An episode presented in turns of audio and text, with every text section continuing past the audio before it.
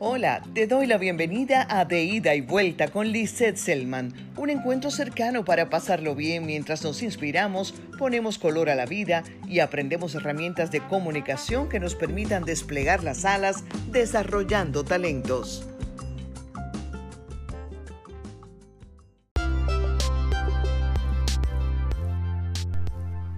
El camino de la vida es sinuoso tiene curvas que exigen cuidado y a veces muestran experiencias inesperadas. También tiene rectas. En esas solemos acomodarnos e incluso hasta llegar a creer que el resto del camino podría ser igual. Son los tramos en que nuestras capacidades se aletargan y algunas tienden a dormirse. Ese camino de la vida contiene asimismo cuestas para subir, que pueden significar una de dos cosas, el éxito o la dificultad para alcanzar algo. En el sentido opuesto están los declives y ellos, igual que el camino empinado, también pueden representar dos cosas, que ya estamos de regreso en la vida o el fracaso al que podemos llamar lección y oportunidad. Es esa combinación de tramos y sus circunstancias la que nos forja el carácter, la que prueba qué tan preparados estamos para saborear los logros y afrontar las caídas, qué tan nobles somos ante el triunfo y qué tan humildes en la adversidad. Sí, es probable que esto último lo hayas escuchado al revés, es decir, qué tan humildes somos en el triunfo, lo cual es cierto, pues hay personas que se encumbran olvidando que la vida puede traerles un revés y verse desandar sus pasos. Pero en este caso reitero mi versión. ¿Qué tan humildes en la adversidad? Porque requiere valor reconocer nuestras faltas, coraje para pedir ayuda, y fuerza para enmendarlas. Lo cierto es que también la vida es eso, aciertos y desaciertos en nuestras decisiones y en nuestras reacciones.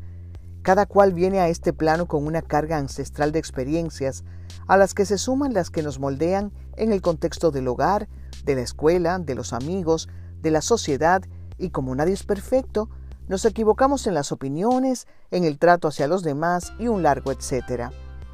Los hierros, los equívocos, se constituyen en la escuela más aguda para el aprendizaje tanto espiritual como emocional, solo que no siempre y no todos estamos lo suficientemente alertas para identificarlos como lecciones de vida en ese momento.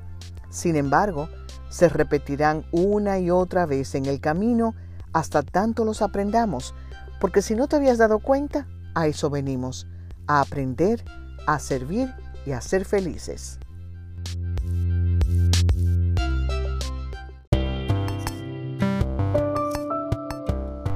Quienes me conocen saben que amo leer. Mimo mis libros como lo que son, un tesoro invaluable.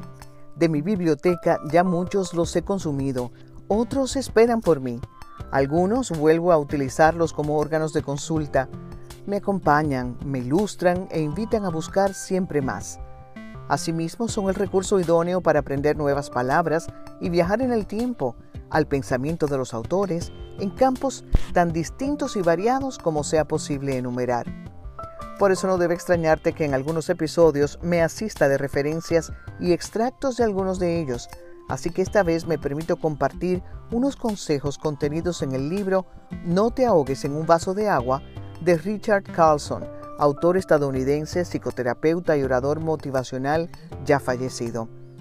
El primer consejo es, piensa en tus problemas como maestros potenciales.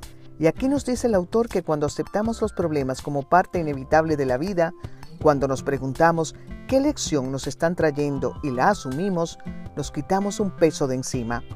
No existe nadie en el mundo que sea tan feliz que carezca de momentos malos. La diferencia entre alguien feliz y alguien desdichado es su actitud.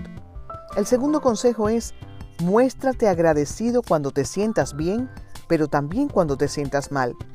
Hay personas que se toman los problemas demasiado en serio, intentando analizar qué está mal, forzando las cosas para tratar de salir de la situación a como dé lugar. Pero eso solo las estresa más y aumenta el problema en vez de solucionarlo, dice Carlson, y agrega, cuando las personas están relajadas, es más fácil resolverlo, pues pueden ver todo serenamente y con claridad. En estas circunstancias, también sé agradecido, porque aprenderás algo con lo que no contabas.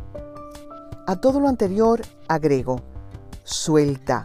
No quieras tener todo bajo tu control ni cargues el mundo sobre tus hombros, porque hay cosas que no dependen de ti. Libérate y deja la corriente fluir, porque cada cosa tiene su propósito, tiene su tiempo y también su lugar bajo el sol. Además, afrontamos los resultados de nuestras decisiones. Nos queda aprender y avanzar.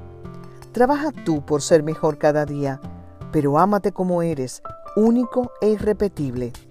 Respira, confía, vive. Hasta aquí hemos llegado en este capítulo. Te deseo buena vida. Visita mi página web liselman.com y búscame en las redes sociales como arroba liselman y hagamos más fuerte nuestra comunidad. Te extiendo mi gratitud y la invitación a encontrarnos en el próximo capítulo de Ida y Vuelta.